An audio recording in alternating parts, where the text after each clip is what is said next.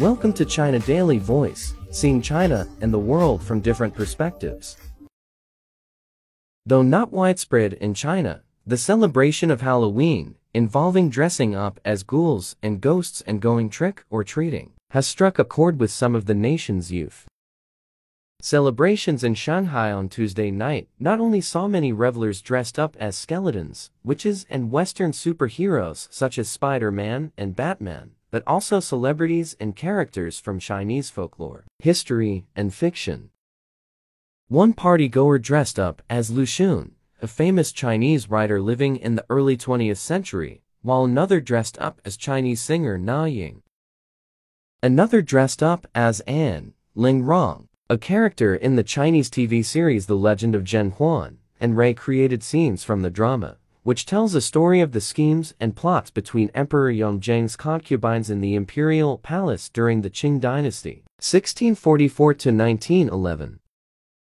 The costume scene this year in Shanghai received a great deal of attention among netizens. A topic with the hashtag Shanghai Halloween had been viewed more than 120 million times on Sina Weibo social media platform as of 5 p.m. on Wednesday, with some netizens lauding the creativity and diversity of the costumes.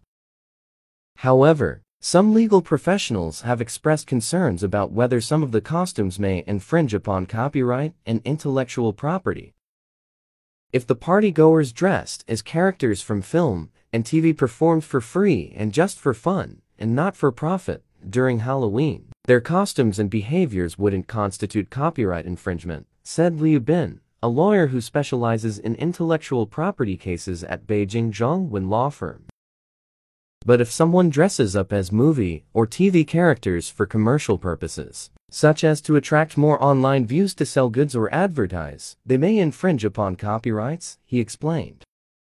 He said that people needed to be careful in dressing up as celebrities or public figures. Because if there is an act of vilifying these people, it may also be suspected of damaging their reputation. According to Liu, dressing up as popular TV drama or movie characters during holidays and then sharing the pictures or videos on social media, including WeChat and Weibo, generally will not face legal risks. It's necessary to pay special attention to those who have thousands or even millions of followers online as their posts may bring a large number of online views, and it's difficult to determine whether they are associated with commercial organizations. He added, That's all for today. For more news and analysis, buy the paper. Until next time.